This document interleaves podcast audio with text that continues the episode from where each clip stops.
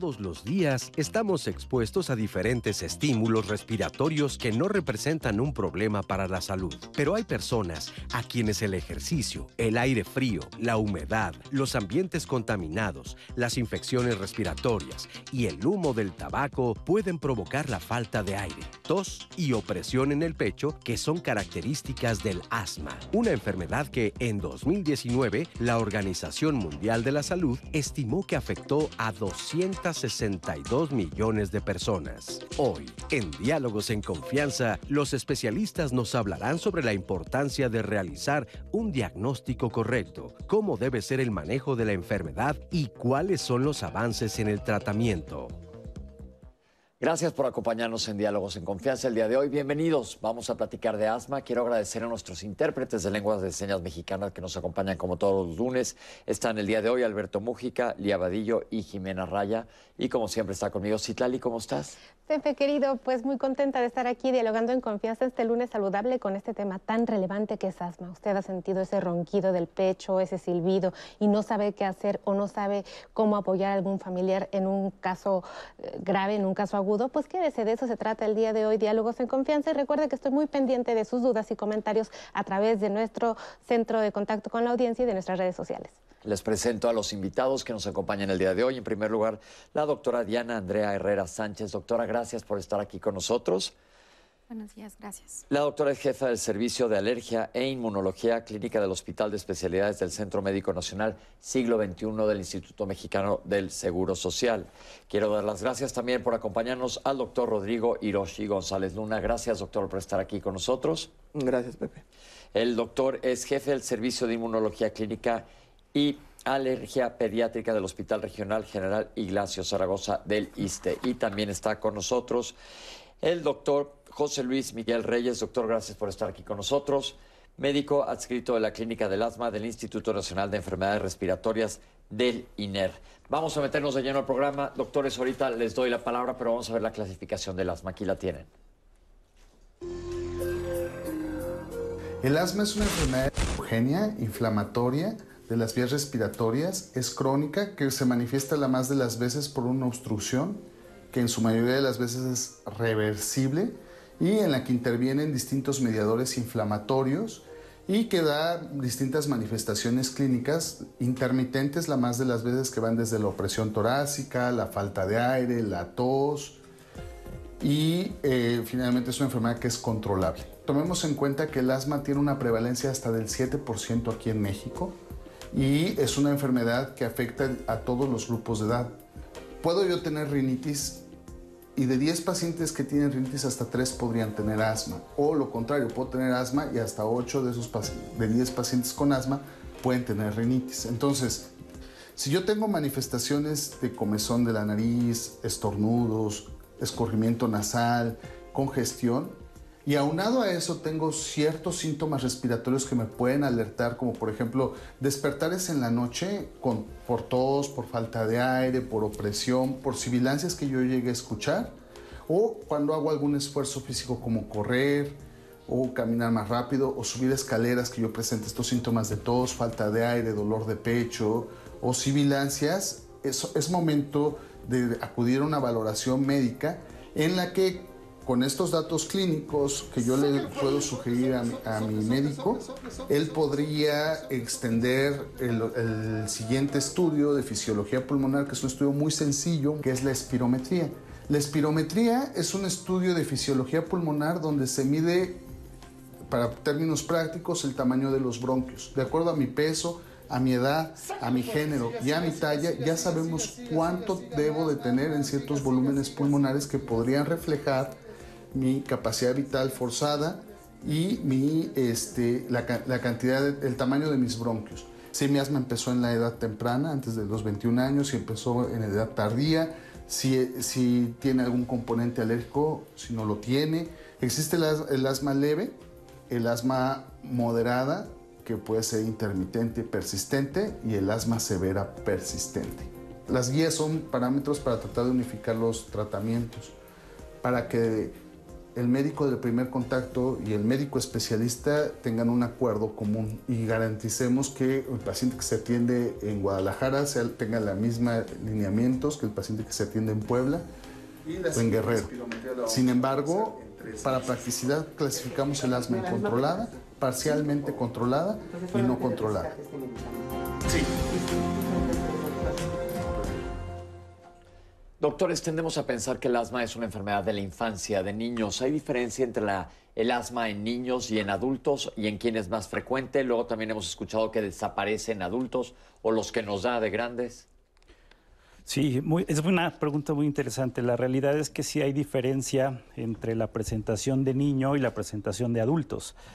De hecho, existen fenotipos donde uno puede identificar de acuerdo a la edad de presentación cuáles son las características inflamatorias que pueden predominar y por lo tanto uno puede cambiar las estrategias de tratamiento dependiendo de estos fenotipos o de estas características inflamatorias. Así que sí es importante identificar el inicio de la presentación del asma porque esto puede tener implicaciones en el tratamiento. ¿Es, es, más común en niños o en adultos o se presenta igual? Pues tiene un inicio de, puede eh, ser mucho más frecuente en los, en los niños. De hecho, eh, justamente los síntomas signos presentes en los pacientes con asma en los niños pueden llegar a confundirse con otras enfermedades como ah, con alta prevalencia en la, en la infancia, como son el reflujo, el cuerpo extraño ¿no? en, los, en los niños. Entonces, sí es importante señalar que entre más temprano presente eh, un paciente síntomas, en este caso en la infancia, mucho más tiempo voy a tener que invertir o buscar en el, en el paciente justamente eh, si, hay que pensar en otras cosas. ¿no? Eh, en otras cosas, eso se llama un diagnóstico diferencial y estamos acostumbrados a escuchar que sabemos que el asma es que se cierre la vía respiratoria, cuesta trabajo respirar porque está más chiquito el tubo por donde pasa el aire que de lo que normalmente toca que esté. Pero hemos oído eh, que alguien tiene una bronquitis asmatiforme o que alguien tiene sibilancias, como se comentó, sibilancias es que estés chiflando, te esté chiflando el pecho.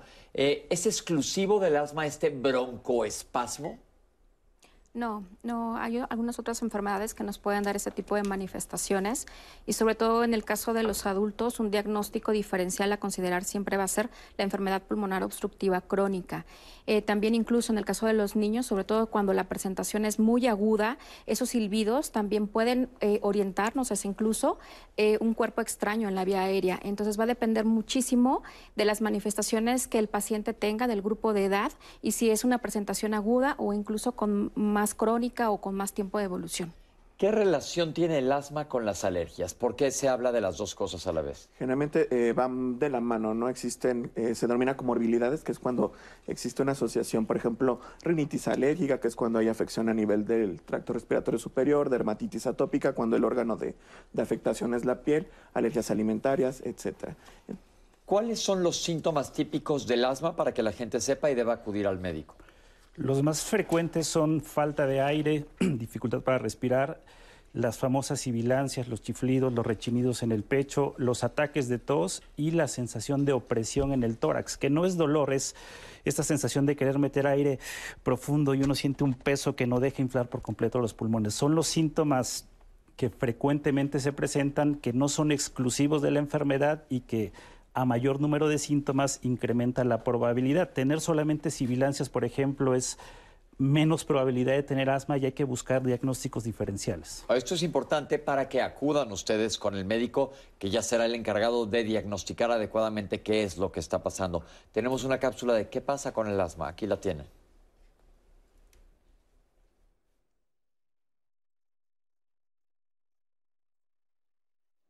Bueno, no tuvimos un problema, pero doctores, el 2022, el lema del Día Mundial del Asma es cerrar brechas en la atención del asma. ¿Cómo estamos en nuestro país en relación a este, a este objetivo? Pues yo creo que hay grandes oportunidades que debemos de mejorar. Uno de ellos es el diagnóstico.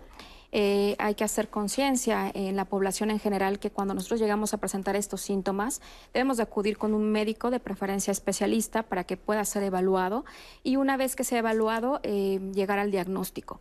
Algo también muy importante es, eh, una vez que se da el diagnóstico, es el control de la enfermedad y la educación del paciente, que es fundamental para poder disminuir morbilidad a largo plazo. Esto que dijo la doctora es clave. El control de la enfermedad es un punto importantísimo dentro del tratamiento porque tú puedes llegar con una crisis y te sacan de la crisis, pero ahí no se queda porque mucha gente está acostumbrada a tomar un inhalador de rescate nada más cuando se puede controlar el asma. ¿Nos podrían hablar de esta diferencia?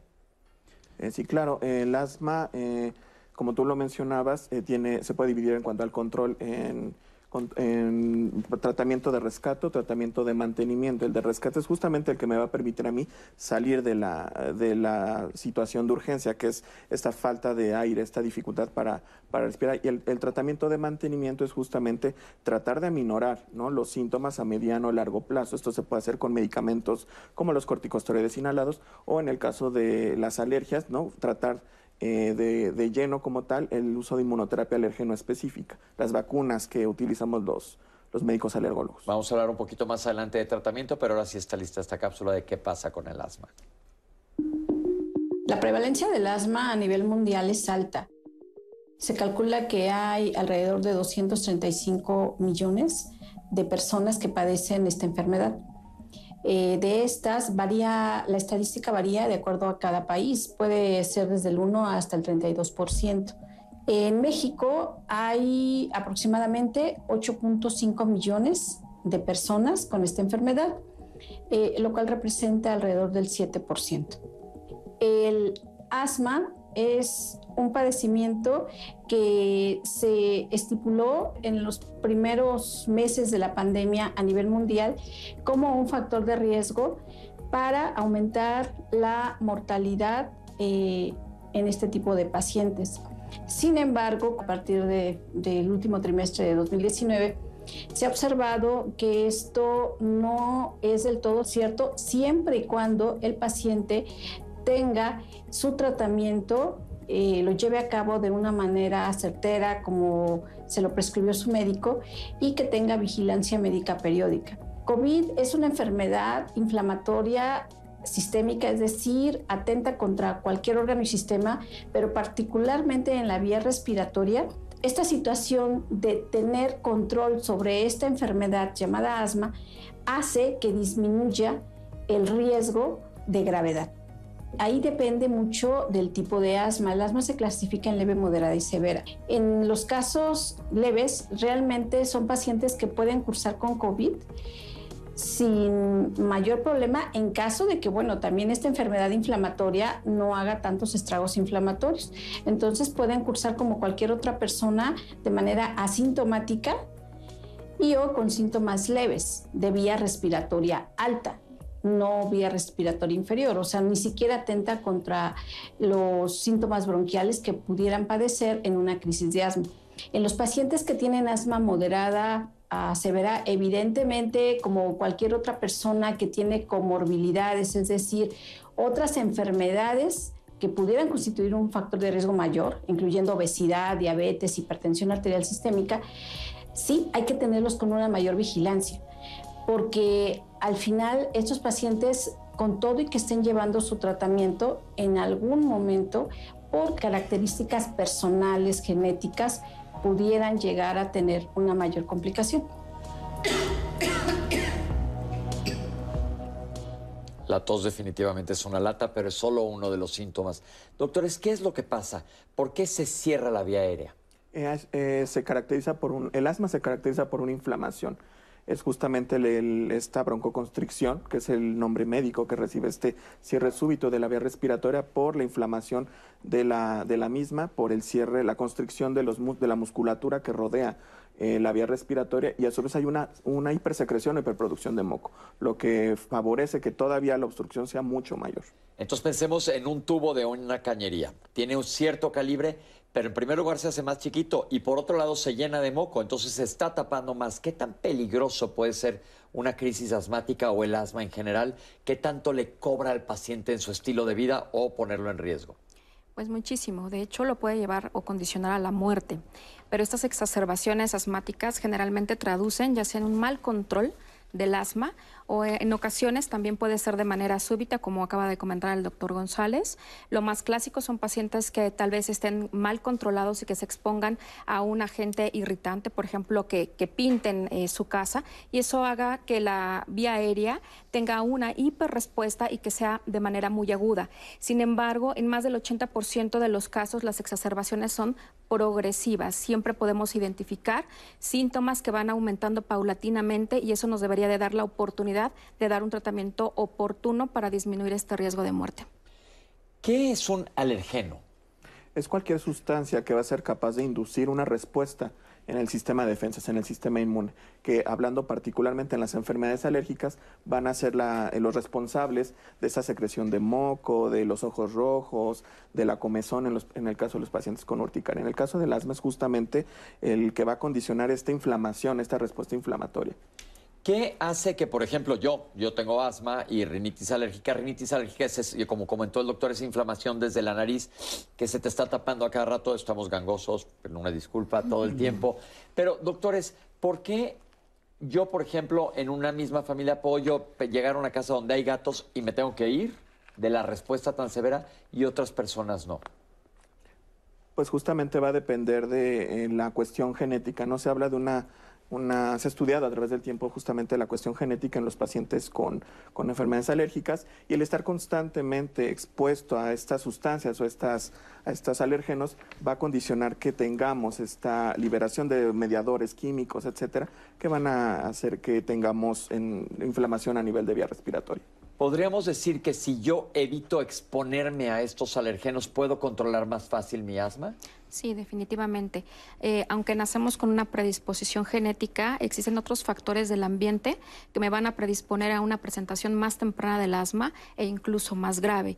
Los alergenos ambientales son un factor, pero existen algunos otros, como por ejemplo el tabaquismo, que también va a condicionar a que esta asma se presente rápidamente o de manera más temprana y grave. Hablamos de que hay una prevalencia mundial de esta enfermedad. ¿Cómo estamos en México? Eh, me imagino, por ejemplo, o asumo que vivimos en la Ciudad de México, es una ciudad altamente contaminada, como son otras, como Shanghai, por ejemplo. ¿Qué pasa con nosotros en diferencia a otros países? Pues tenemos una prevalencia que es moderada. No diríamos que, los, que somos de los países que tienen mayor prevalencia, como Australia, que tienen 20% de prevalencia. Nosotros alrededor del 7%. Lo grave no es la prevalencia en sí, sino las complicaciones más frecuentes que suceden en países como el nuestro o la mortalidad. Hoy en día se habla de las brechas que tenemos o las barreras en el tratamiento del asma. Una de ellas es la mortalidad. Hoy en el mundo ningún paciente con asma debería morir por una crisis porque hay tratamiento que si bien no cura la enfermedad, permite que los pacientes estén controlados. Y ese es uno de los factores una de las brechas que hace falta controlar el acceso al tratamiento en un país en vías de desarrollo como el nuestro. Perfecto, Citali, ¿qué dice la gente? Pues muchas gracias por estar eh, participando en nuestras redes sociales. Recuerden que tenemos un canal en YouTube y que también pueden participar a través de esa propia plataforma y que tenemos el centro de contacto con la audiencia. El número es 55 51 66 40 00 y que, bueno, pues son las diversas formas en las que usted puede hacer contacto con nosotros. Nuestros comentarios del día de hoy, Conrado Huatulco felicita al 11 por diálogos en confianza y dice que, bueno, pues, eh, pues está muy contento de este tipo de programas. Nos preguntan, Pepe, si el reflujo en adultos no se confunde con asma. Ángeles Domínguez Amador también felicita al programa, pues dice que es educativo y además informativo. Y nos pregunta, su mamá tiene unas bolas internas en la garganta. Dice que se hace gárgaras, pero con las gárgaras inflama todavía más. Su mamá tiene 81 años. Ángel Moyo nos saluda desde Xochimilco, también te enviamos saludos a Xochimilco, nos dice que es un excelente canal de televisión. Yatzil García quiere saber la diferencia con rinitis alérgica, doctores. Así como también Pepe nos preguntan si se puede curar el asma.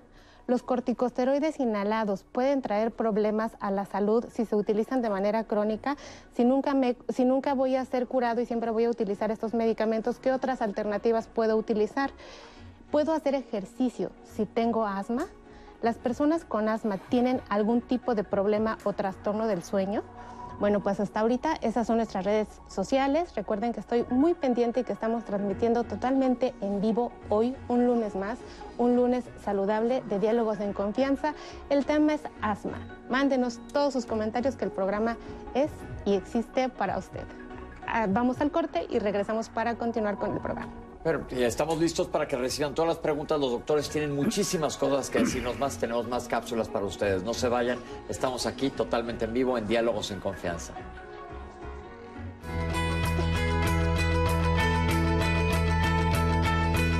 Los sulfitos, que son sales o aditivos antioxidantes, pueden desencadenar síntomas de asma en algunas personas. Estos se usan como conservadores en los vinos, la fruta seca, los encurtidos, los camarones frescos y congelados, entre otros alimentos.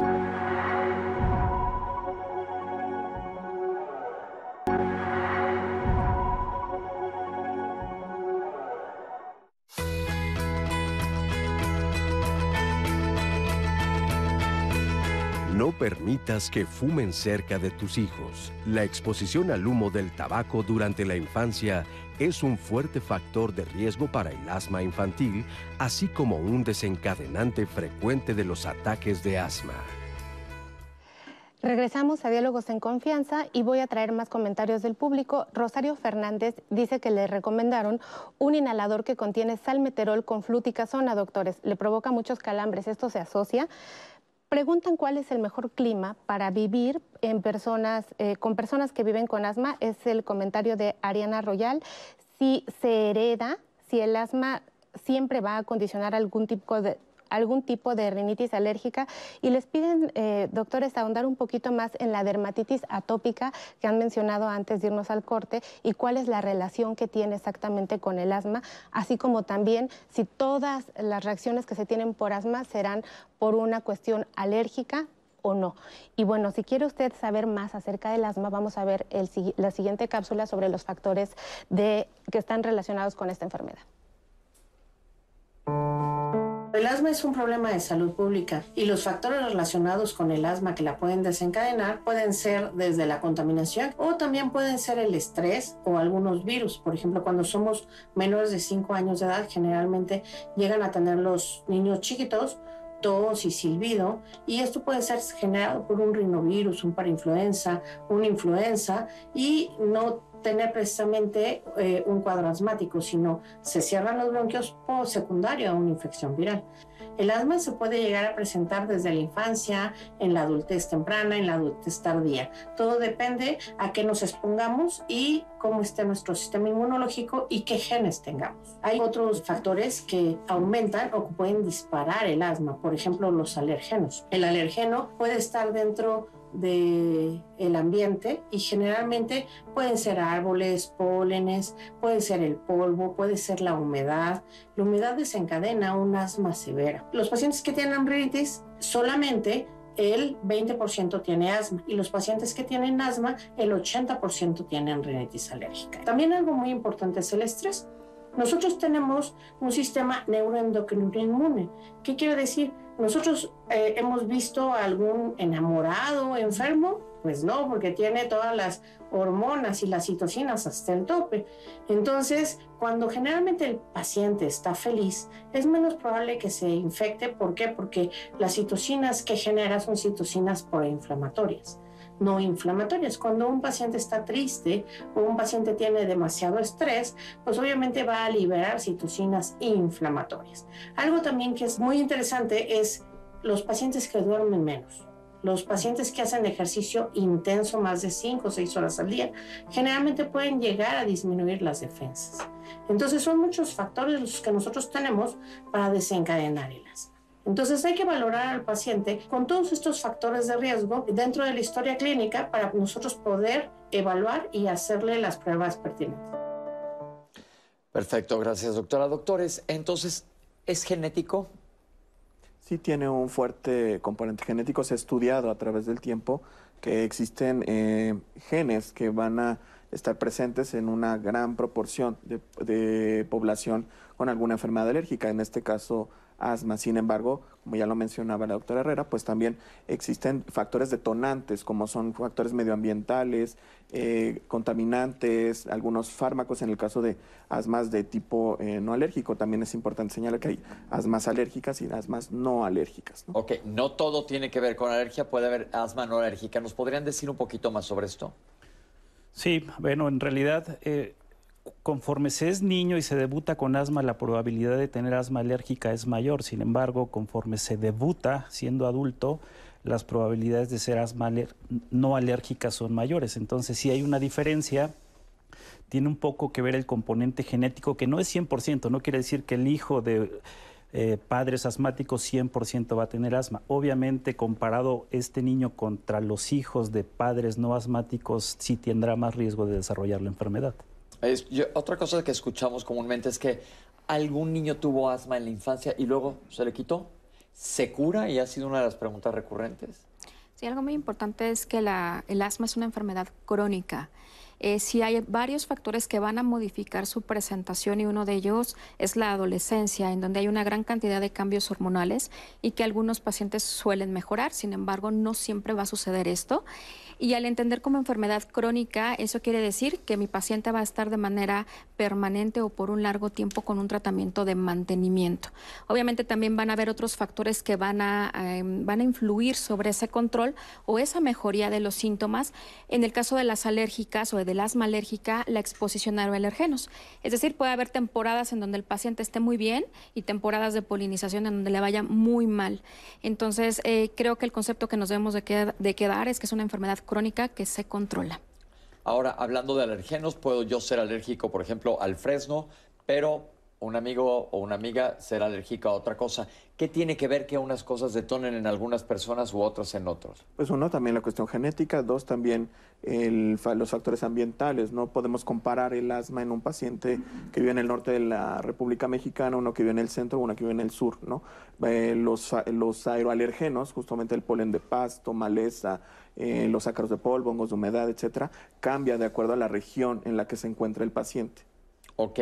¿Hay comorbilidades? ¿Qué quiere decir esto? Enfermedades asociadas que empeoran el asma. ¿Qué pasa, por ejemplo, en la obesidad, que es un problema de salud grande que tenemos en nuestro país? Sí, obesidad es una de las más frecuentes y más en un país como el nuestro, que somos primer lugar en el mundo de sobrepeso u obesidad. Entonces, sí, hay enfermedades o que confunden el diagnóstico de asma. Son personas que tienen síntomas respiratorios, pero que no tienen asma, tienen reflujo, tienen apnea del sueño, tienen rinitis tienen EPOC, que es la enfermedad asociada al humo del cigarro, o hay personas que tienen estas enfermedades que les empeoran eh, el, asma propiamente, como la ansiedad, la depresión, la obesidad. Entonces hay una interrelación de todas estas enfermedades comórbidas que tienen un impacto en el control del asma, que el papel de los profesionales de la salud es en el abordaje de un paciente que tiene asma y sobre todo si no está controlado es tratar de identificar las comorbilidades y en su caso tratarlas. Si no es posible tratarlas por nosotros mismos, referirlas con un especialista para que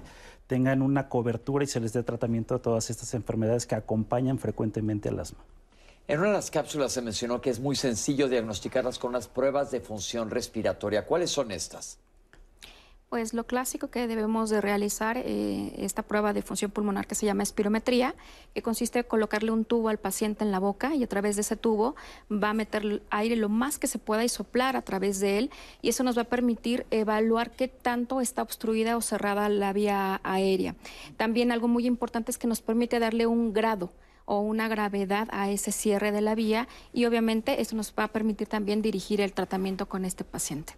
Vimos en la cápsula también un examen en donde se hacen unas rayitas y se pica. ¿Qué es esto, doctor? Esto se llama pruebas cutáneas, que es un procedimiento que se puede hacer en el, en el consultorio, en los hospitales que cuentan con servicios de alergia, que consiste en aplicar sobre la piel eh, de manera em, eh, medida, ¿no? Estas sustancias denominadas alérgenos y lo que deseamos es inducir una reacción alérgica en pequeño y de manera controlada, justamente para hablar de sensibilización. Eh, esto me permite a mí como médico saber si el paciente tiene como factor detonante ácaros de polvo, hongos humedad, pólenes de pastos, de malezas, e iniciar un tratamiento específico para el, el desencadenante. Perfecto, vamos a hablar, la doctora habló de severidad y tenemos una cápsula que nos habla de ella, aquí la tenemos. La severidad del asma se evalúa de acuerdo a sus características clínicas. De primera instancia, son pacientes que tienen disnea, que es falta de aire, opresión torácica, una opresión en el pecho, y o sibilancias, eh, referidas por el paciente como silbido. Estas son características clínicas. En relación a los estudios que se realizan para evaluar la severidad del asma, está la flujometría, está la espirometría y hay algunos otros que también se pueden tomar en cuenta, como es el feno, pero que a veces hay menor acceso a ellos en el área de salud en la, en la cual estemos tratando al paciente. La flujometría es un estudio muy fácil de realizar, es un monitoreo que se hace el paciente incluso en casa una vez que nosotros le enseñamos el cómo realizarlo. Se puede hacer con una inspiración máxima y después se plegan los labios en este aparatito que es un flujómetro para realizar una expiración máxima. Tenemos que hacerlo en la mañana y en la noche, llevar un récord de estas cifras y acorde a eso nosotros hacemos la evaluación final como médicos alergólogos. La espirometría es un estudio eh, que está basado en la realización de eh, una expiración forzada. Entonces, con esto nos permite evaluar si esta vía aérea, esta vía respiratoria, está con obstrucción y en qué grado de obstrucción está, si es una obstrucción leve, moderada o severa. Se utiliza un aparato electrónico que de manera muy objetiva nos va a dar medición de eh, la expiración de primer segundo que realiza el paciente y también de la capacidad vital forzada que tiene el paciente. Nos va a dar diferentes porcentajes y esto nos los va a transcribir en mililitros y al final esto lo vamos a evaluar posteriormente una vez que al paciente le administramos un broncodilatador de acción lenta como es el salbutamol. Esto nos va a permitir ver una de las características del asma. El asma es un padecimiento reversible en cuanto a su obstrucción. Entonces, si nosotros administramos este medicamento de acción rápida, este broncodilatador, tiene que haber un efecto después de 15 o 20 minutos. Tiene que ser mayor del 12% o mayor de 200 mililitros para que nosotros podamos pensar en asma. Doctores, una vez que llega un paciente con ustedes, lo ven, lo analizan, determinan qué tan severo está el cuadro, inician tratamiento. ¿Qué tan fácil es meterlo a una remisión de la crisis aguda para poder mantenerlo? Porque es bien importante que diferenciemos entre controlar la crisis y mantener al paciente tranquilo. Pues son conceptos diferentes el tratamiento de la crisis, que esto es lo que pone en peligro la vida del paciente y que hay que atender, que hay que tratar, que se da un tratamiento de alta intensidad y después en el consultorio intentar tener al paciente en una estrategia de mantenimiento, de tratamiento de mantenimiento. Es importante decir que el asma es una enfermedad inflamatoria que no se cura. Este concepto ya lo tenemos bien entendido. Entonces, al ser una enfermedad que no se cura, al ser una enfermedad inflamatoria, significa que uno requerirá usar medicamentos toda la vida para mantenerse controlado dado que no se cura la enfermedad. Si el asma es una enfermedad inflamatoria, el tratamiento más importante son los denominados antiinflamatorios o esteroides inhalados, que es la forma más segura de usar este tipo de inhaladores porque no tienen efectos secundarios graves a largo plazo. Entonces, una vez en la evaluación en el consultorio, es importante tratar de concientizar al paciente sobre esto, que es una enfermedad que no se cura, que requiere un tratamiento a largo plazo y que en la medida que el paciente sea adherente y regular en su tratamiento, va a tener menos probabilidad de tener nuevas crisis, nuevas exacerbaciones, nuevas visitas a urgencias, menos probabilidad de hospitalización y obviamente menos riesgo de morir por una crisis de asma. ¿Qué tan frecuente es o cómo es la pregunta más bien el apego a tratamiento en nuestros países? Porque la educación médica es, que es importante, no nada más este tomas esto y se acabó. No, desafortunadamente creo que tenemos eh, muy mal ese concepto de que es una enfermedad crónica y que no se cura. Entonces, cuando hay un buen diagnóstico, un buen tratamiento, obviamente vamos a obtener mejores resultados y más rápido. Desafortunadamente en esa mejoría el paciente se confía al sentir una mejoría de sus síntomas, deja los medicamentos y nos quedamos exclusivamente con tratamientos de rescate. En la gran mayoría de los pacientes vamos a encontrar que están manejados solo con salbutamol por razón necesaria. Sin embargo, eh, ese concepto de inflamación siempre lo debemos de recordar porque esos medicamentos solamente nos permiten abrir la vía aérea de manera transitoria. Nunca van a tener un efecto por sí eh, para la inflamación. Esto es un punto importantísimo que está comentando la doctora. Si tú tienes asma, tienes un familiar asmático, es muy importante que capte este concepto. Es una enfermedad crónica. Ese inhalador que usa nada más para que me abra los broncos en ese, bronquios en ese minuto, tiene una indicación, pero no es el tratamiento definitivo. Yo creo que ese es uno de los puntos claves del programa del día de hoy, que tienes que seguir con tu tratamiento. Tenemos aquí una cápsula que nos habla de la importancia del apego al tratamiento para el control del asma. Vamos a verla.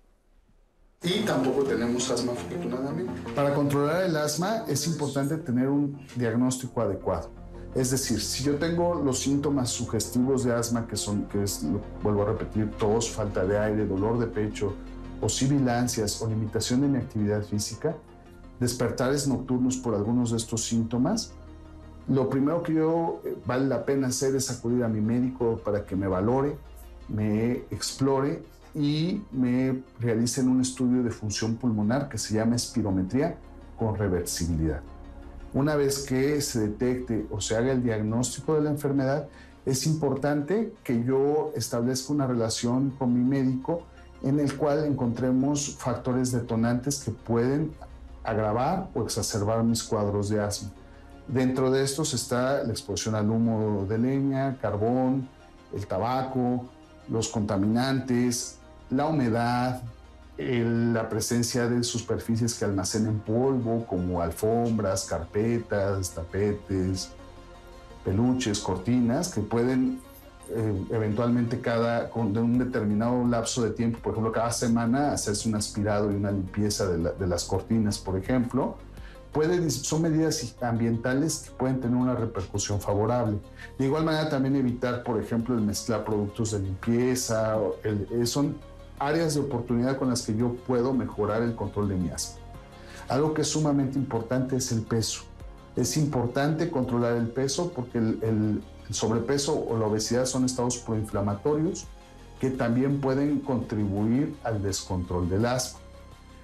Con un control adecuado de mi peso, con una ingesta adecuada de grasas no saturadas, particularmente omega 3, por ejemplo, la disminución del consumo de azúcares refinados y una actividad física aeróbica constante son factores con los que yo puedo contribuir para mejorar mi función pulmonar. Y definitivamente el apego adecuado al tratamiento.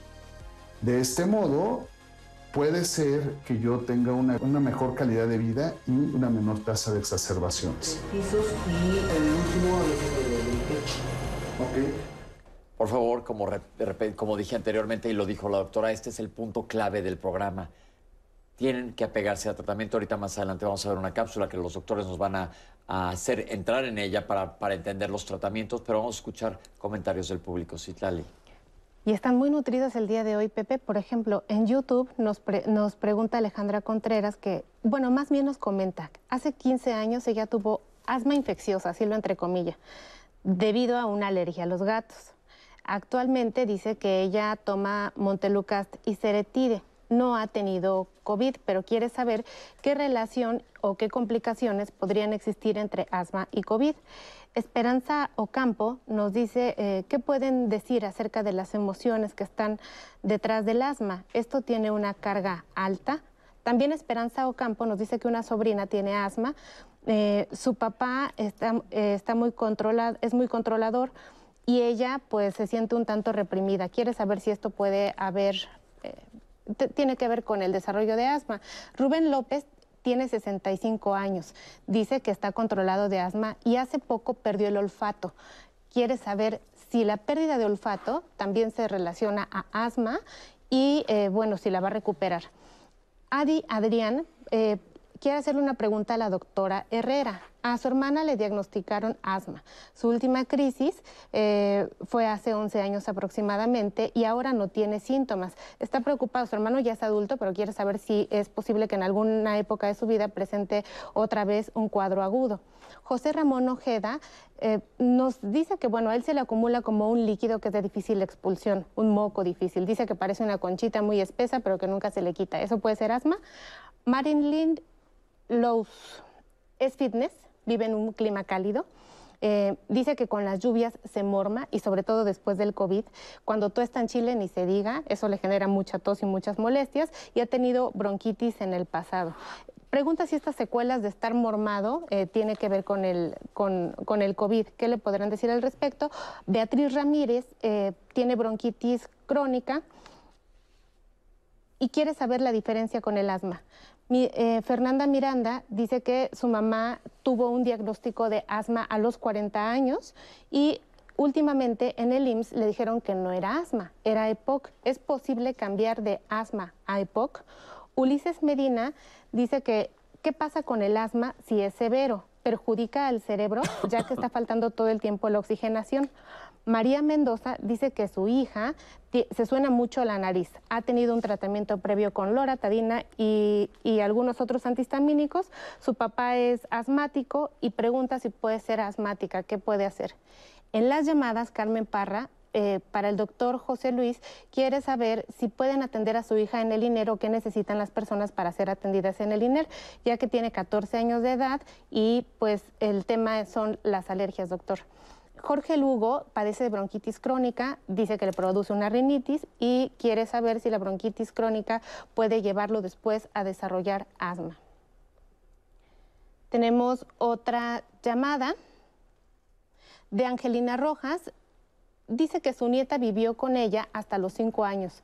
Después se mudó a Hidalgo, pero debido al frío que hace allá en Hidalgo se enfermó muy, muy frecuentemente, hasta que le han diagnosticado asma infantil. La pregunta es, en temporada de calor ella no lo presenta, ni tiene escurrimiento nasal, ni tiene síntomas de asma, y cuando el frío viene, sí le pasa. ¿Por qué tiene que ver, qué tiene que ver esto? Javier Fuentes dice que a su hermano le dio COVID dos veces. Después de eso, la secuela, así lo dicen, más bien a lo mejor se lo descubrieron, fue un tumor en los pulmones. ¿Puede derivarse eh, de esta enfermedad el asma o qué es lo, cuál es la relación entre, entre todas estas enfermedades que padece mi hermano? ¿Qué tal las redes, Pepe? Muy nutridas. Muy nutridas. Doctores, entonces ya nos comentaron la importancia del control. ¿Cómo ha evolucionado el tratamiento del asma en los últimos años? Muchísimo. Eh, podríamos decir que más del 90-95% del tratamiento va a ser inhalado y eso es algo muy importante por lo que comenta el doctor, los efectos adversos. Si nosotros consideramos un tiempo prolongado de su utilización, esos medicamentos nos van a permitir que no tenga efectos o van a ser los mínimos. También hemos encontrado em, combinaciones que nos permiten aumentar la adherencia para no utilizar una gran cantidad de inhaladores, sino que en uno se pueda tener dos tipos de medicamentos, como lo que comenté hace un momento, tanto broncodilatadores como antiinflamatorios, que son los esteroides. Eh, también hemos evolucionado, sobre todo en, un subgrupo de pacientes muy en específico, para aquellos que padecen de asma grave, y hay otro tipo de medicamentos que nos van a permitir mejorar la calidad de vida, disminuir el número de exacerbaciones, y con esto, pues obviamente mejorar la calidad y, y la disminución de la muerte de estos pacientes. Perfecto, doctor. En cuanto a rinitis alérgica, la gente que se nos pone los ojos rojos, no podemos respirar y demás, y tenemos asma, el asma está más controlada. Si se controlan las alergias, ¿tiene esto impacto sobre el control del asma? Sí, claro, pensando en lo que veíamos en las cápsulas, ¿no? Que existe esta relación o esta asociación entre eh, asma y rinitis alérgica. Siempre les comentamos a los pacientes que si existe un descontrol a nivel de vía aérea superior, lo más seguro es que el paciente progrese a tener este descontrol a nivel pulmonar, ¿no? Que es lo particular en el asma. Que esto puede ser, como ya se comentó, peligroso. Doctor, en cuanto se recibe un paciente primero y se diagnostica, ¿qué tan fácil es convencerlos del apego al tratamiento? Es la parte más difícil. Es ahí el acceso al tratamiento. Eh, la doctora ha mencionado que hemos, se ha desarrollado mucha investigación, que se tiene medicamentos nuevos altamente efectivos, pero el problema es que los pacientes no los usan o no se tiene acceso a ellos o muchas veces nosotros como médicos no estamos tan familiarizados con estos medicamentos o bien no se nos ocurre darles el tratamiento y por eso los pacientes no reciben lo que tienen que recibir.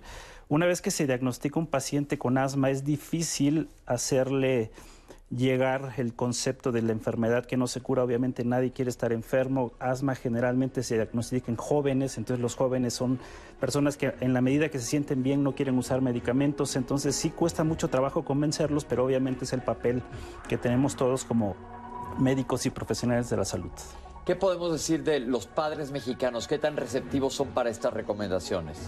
Pues también es un problema. La cultura tiene mucho que ver con captar y, sobre todo el acceso también. Otra vez viene la parte de sí, yo estoy consciente de que mi hijo necesita un tratamiento, pero no lo puedo comprar porque son muy caros o las farmacias de los centros de salud no los tienen, entonces no puedo tener los medicamentos. Esos son barreras importantes y después convencer a los papás porque viene la parte de efectos secundarios en el futuro que en realidad no los tienen. Eso es muy importante. Perfecto, vamos a ir a un corte y vamos a regresar con ustedes para que hablemos específicamente de los diferentes tratamientos del asma. No se vayan, estamos aquí totalmente en vivo, en Diálogos en Confianza. Ya regresamos.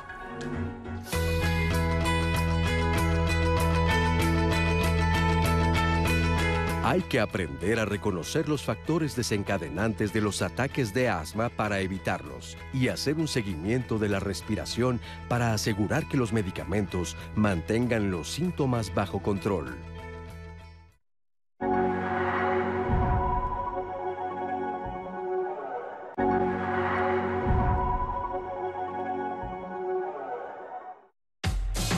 Los tratamientos convencionales va a depender de qué tipo de asma vamos a tener. Asma alérgica, no alérgica, eosinofílica, neutrofílica, intrínseca, de tipo temprano, de tipo tardío. Y eso lo vamos a valorar dependiendo las características clínicas de cada uno de los pacientes. Generalmente estos son con sprays y los sprays o los medicamentos que son con esteroide más broncodilatador hay de dos tipos. Uno es el polvo seco como este y otro es el spray. El polvo seco se tiene que abrir y posteriormente después de cargarlo, inhalarlo de manera profunda, quedarse con esa inhalación por lo menos 5 segundos y después exhalar. El spray generalmente sale a 250 kilómetros por hora. A la hora de salir a 250 kilómetros por hora, pues el espacio que tenemos de boca a faringe, pues obviamente es muy corto y solamente se va a absorber aproximadamente menos del 30%. Cuando lo hacemos con la aerocámara, esta aerocámara va a tener una membrana. Esta membrana lo que va a hacer va a detener el spray y el spray se queda en este espacio. A la hora de inhalarlo se absorbe el 70%.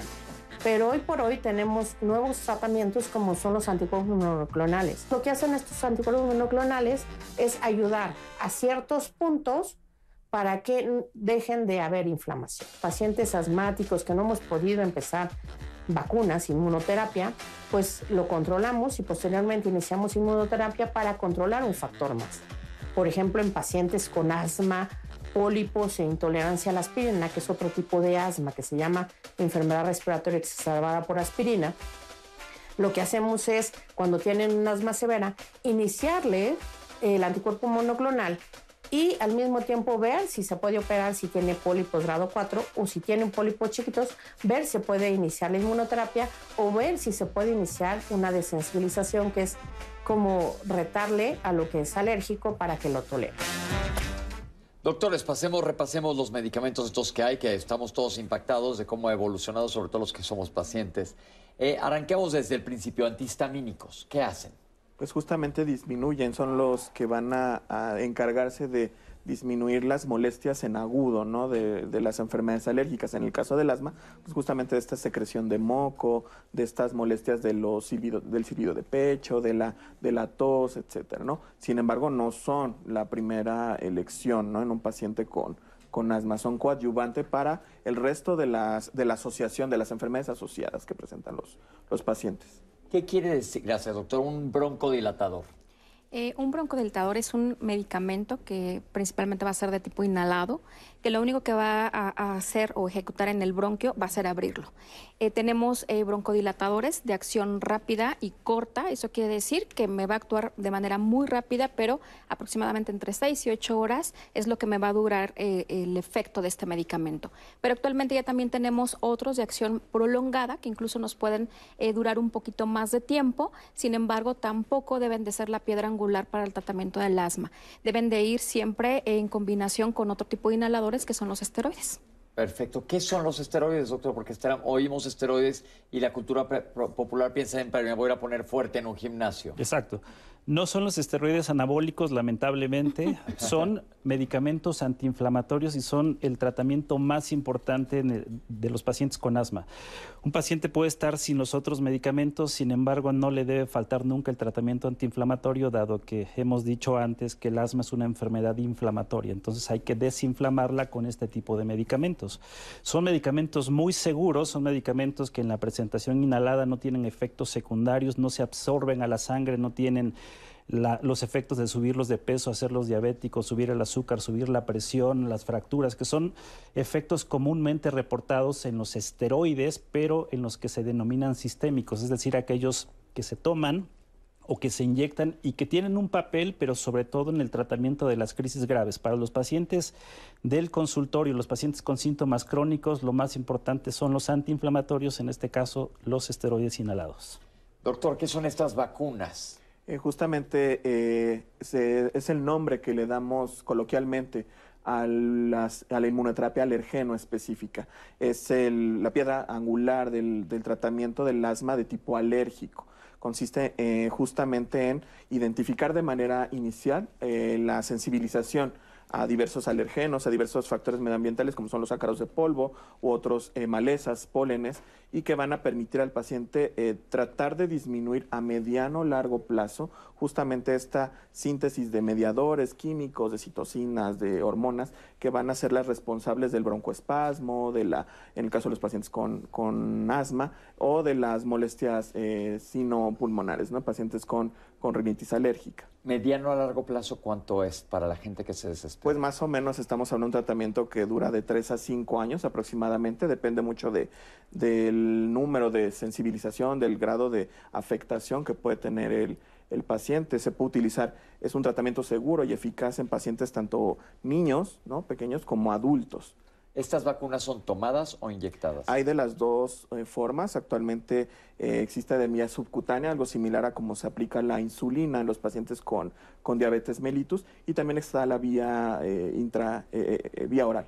Ok, perfecto, doctor. Perdón, acerca de las vacunas, doctor, ¿resuelven para siempre o la persona puede volver a tener alergia en determinado tiempo después de haberse vacunado? Eh, pues esto va, va a ser eh, variable dependiendo de la respuesta del paciente. Hay pacientes que al inicio del tratamiento, más o menos a los seis meses, empiezan a notar mucha diferencia con el uso de las vacunas. Hay pacientes que una vez finalizado este tiempo establecido, ¿no? que es en el que se ha visto a través de los estudios eh, esta respuesta eh, sintomática en los pacientes, y hay pacientes que no mejoran por completo y son en quienes nosotros podemos eh, utilizar adyuvantes o tratamiento asociado como el que mencionaban los, los doctores.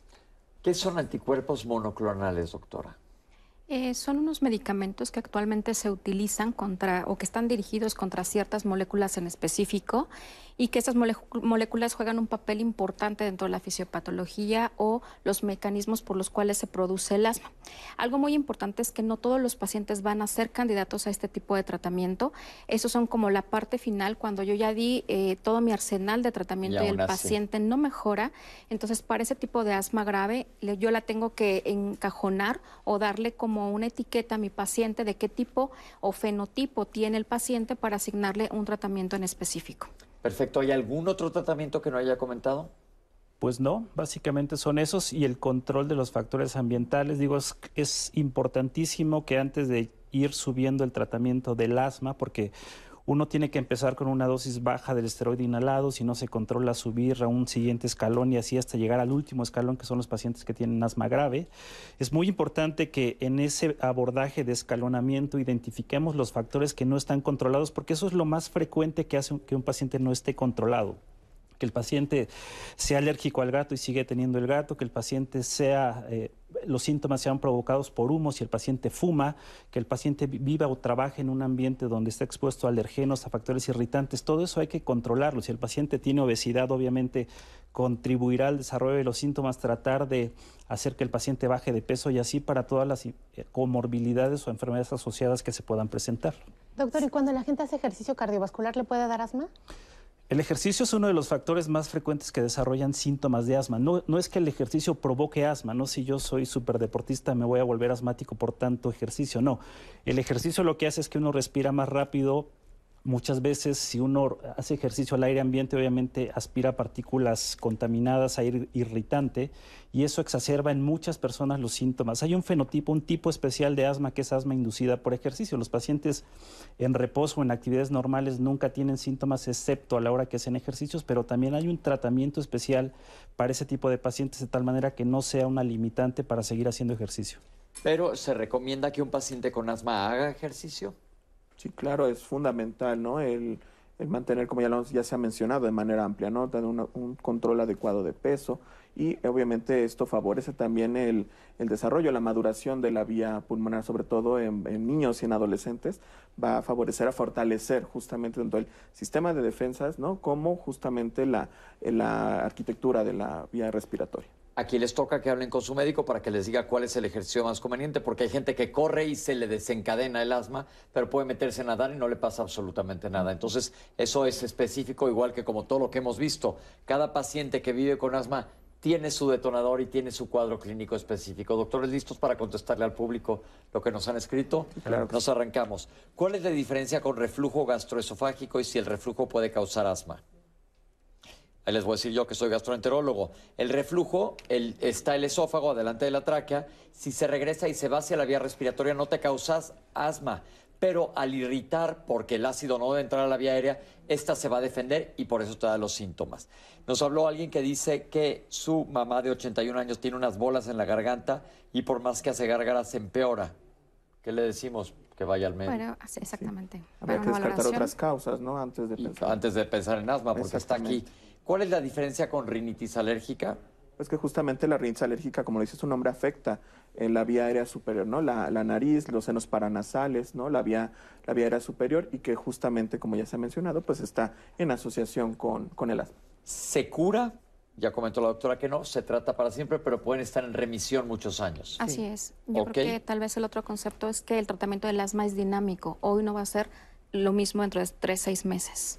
Ok, por eso no pueden perder el contacto con su médico, importantísimo.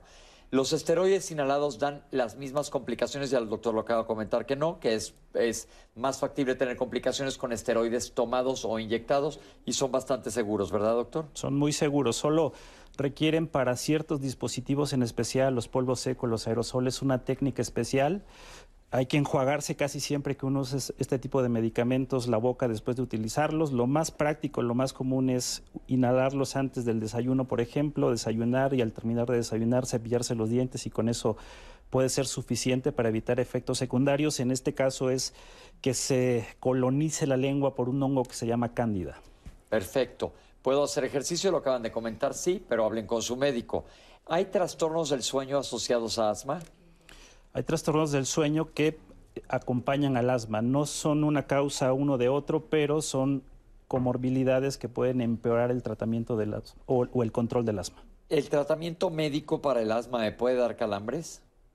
Si uno los usa de manera a, una dosis que no es la habitual, sí puede provocar los broncodilatadores, en este caso los de acción corta pueden provocar que se baje el potasio, que es un electrolito, y entonces eso lleva a la al desarrollo de calambres, pero los medicamentos utilizados en las dosis habituales recomendadas por sus médicos no deben de tener efectos secundarios. Ok. Eh, sí, doctor, iba a comentar. Ah, perdón. Eh, ¿Qué relación o por qué el clima empeora en situaciones del asma? Pues justamente por lo que veíamos, ¿no? De el cambio climático, cambia la polinización, la contaminación, la temperatura, ¿no? Todos estos factores que van a hacer que un paciente con asma se pueda eh, llegar a, descontrolar o exacerbar. ¿Asociación con dermatitis atópica? Pues sí, también existe la, em, es una enfermedad eh, con un trasfondo alérgico que está presente sobre todo en los, eh, es mucho más prevalente en los en población pediátrica y que justamente acompaña a este gran panorama de enfermedades de tipo alérgico. Perfecto. ¿Por qué los gatos dan peores reacciones que otros animales? Pues principalmente por el tipo de proteína em, que los gatos, por así decirlo, despiden y que también es una justificación de por qué no otros animales. Hay ciertas características que hacen que eh, una sustancia se convierta en un alergeno o una sustancia capaz de montar una respuesta alérgica. Entonces, por eso no todos los animales nos van a poder proporcionar esta eh, susceptibilidad.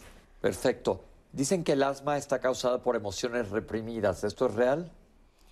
No, pero eh, vimos en una cápsula algo importante, es que uno, no toda el asma es alérgica. Existe también un asma que es no alérgica, en donde el factor eh, neuroendocrino es importante para desencadenar este tipo de manifestaciones. Sobre todo son pacientes que tienen como hiperreactividad del músculo liso y eso también puede ser desencadenado por emociones muy intensas. Doctora, eh, fue directa esta pregunta para usted.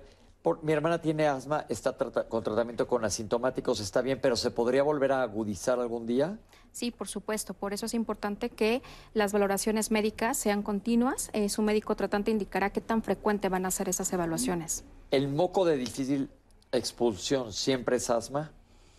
No siempre, de hecho no es lo típico que el paciente tenga mucho moco. la bronquitis crónica es más común en otras enfermedades de la vía aérea, pero asociadas con, con irritantes como el humo del cigarro.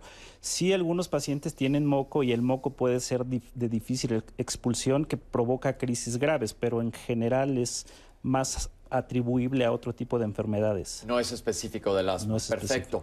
Yo me mormo muy fácil, siempre soy mormado y sobre todo si huelo chile tostado. ¿Por qué es esto?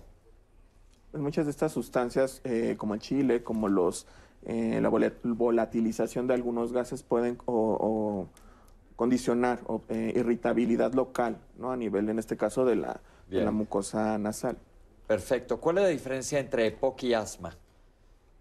EPOC es la enfermedad clásica asociada con la exposición a humos o partículas. En México las causas más comunes son dos, el humo del cigarro, el tabaquismo y la exposición al humo de leña que todavía se utiliza en comunidades rurales del país. EPOC es una enfermedad que no es reversible. Asma es una enfermedad que uno usa los medicamentos inhalados a las dosis adecuadas y uno es posible que regrese a tener la función pulmonar normal como si estuviera sano. EPOC es diferente. Uno usa los medicamentos, no existe esa reversibilidad de la obstrucción de los bronquios. Los medicamentos, en este caso, su papel es más que nada controlar los síntomas, no regresar a la función pulmonar y esto es lo grave o esto es lo importante de reconocer que uno puede evitar estos factores de exposición, eh, el, humo del cigarro sobre todo, para no llegar a desarrollar una complicación o una enfermedad más grave de la vía aérea. A los 40 años me dijeron que tenía asma y ahora tengo EPOC. ¿Fue una secuencia? ¿El EPOC fue causado por el asma? Depende. Si es que el, el, paciente era asmático y fumaba, es muy posible que tenga las dos enfermedades, asma y EPOC hay personas con asma que no recibieron tratamiento de manera regular, de manera adecuada durante cuando empezaron a desarrollar los síntomas y avanzaron a la edad adulta se sufren cambios en la vía respiratoria cuando uno no utilizó los antiinflamatorios. Esto que les hablaba de la reversibilidad ya no es posible después de mucho tiempo y entonces se denomina eso obstrucción fija o obstrucción persistente al flujo aéreo, que es como si uno tuviera EPOC, que es lo que les decía, la diferencia entre asma y EPOC es la reversibilidad. En el caso de un paciente que empezó siendo asmático de joven, de niño y que llegó a la edad adulta sin un tratamiento regular, le puede pasar que tenga un comportamiento similar a tener EPOC.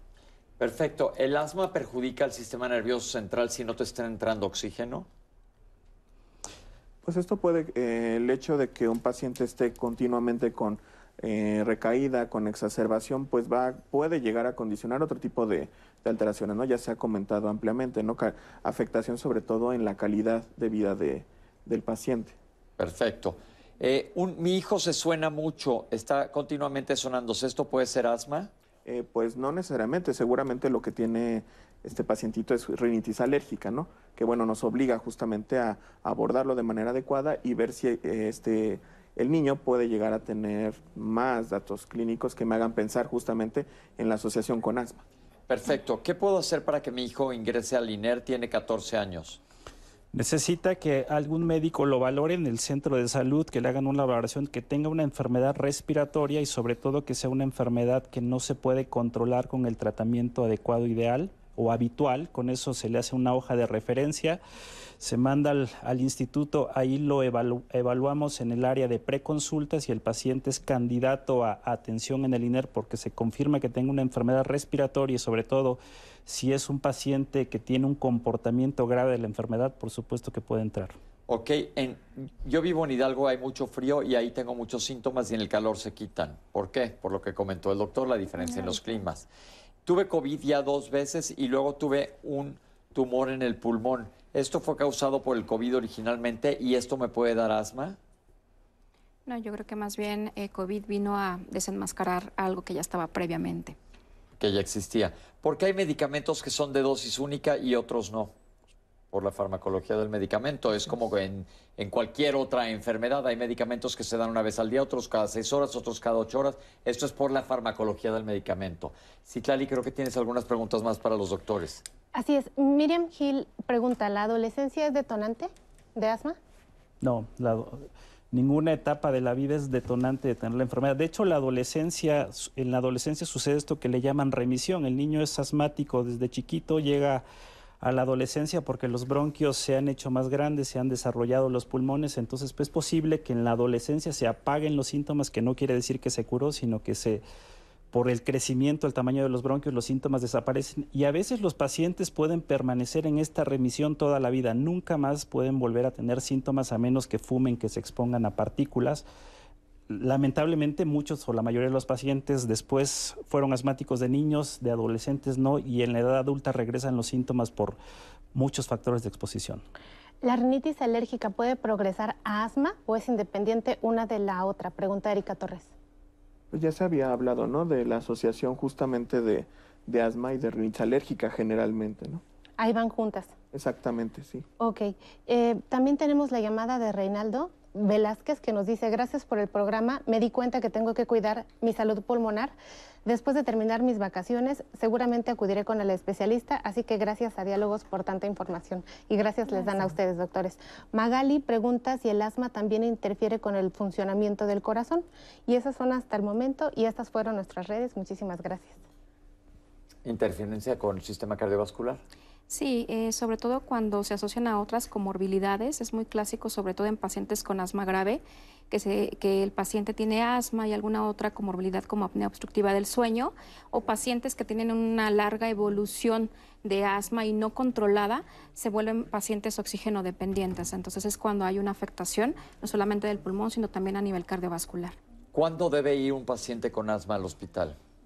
Cuando tenga una exacerbación que es lo más frecuente, ¿no? que el paciente tenga esta, esta clínica compatible con asma y sobre todo, como también eh, ya hemos mencionado, pues que lleve este control periódico, ¿no? justamente para evitar llegar a ese, a ese grado. Pepe, nos escribe también Guadalupe Carvajal y nos dice, bueno, nos comenta una serie de situaciones y datos clínicos que hacen pensar que está pasando una situación de salud un poco grave. Este, pues bueno, tiene una serie de comorbilidades, canal lumbar estrecho, además problemas respiratorios, nos manda su oxigenación. No les podemos decir mucho más en este momento, pero sí le pedimos que vaya a su unidad de urgencias a revisarse porque puede ser algo realmente importante para su salud. Ok, siempre estar pendientes de nuestra salud y si hay sintomatología y está exacerbada, ya nos dijeron los doctores, por eso es clave el control. Lo han, lo han reiterado, yo creo que es la parte más importante del programa, estar bajo control. Si tú ya te conoces, tú sabes más o menos cómo son tus crisis asmáticas, pero te está faltando el aire y no estás respondiendo, hospital. Es, ¿Es necesario a veces intubar a un paciente con asma? En situaciones muy extremas, por supuesto que sí. Lo ideal es no llegar a esas situaciones. Perfecto, llegamos hacia el final del programa. Queremos agradecerles antes que nada a ustedes en casa por habernos visto, doctores. Muchísimas gracias por estar aquí con nosotros. Gracias. Creo que se ha dado mucha información al público, información valiosa y sobre todo la clave, vuelvo a repetir, estar bien controlados a nuestros, a nuestros intérpretes de lengua de señas mexicanas. Muchísimas gracias por estar con nosotros, Citlali. Qué Pepe, gusto. querido, como siempre. Perfecto, pues esto fue Asma Bronquial. Gracias por acompañarnos. Diálogos en confianza, estamos totalmente en vivo y aquí estamos los lunes resolviéndoles todas sus dudas de salud. Nos vemos la próxima semana. Muchísimas gracias.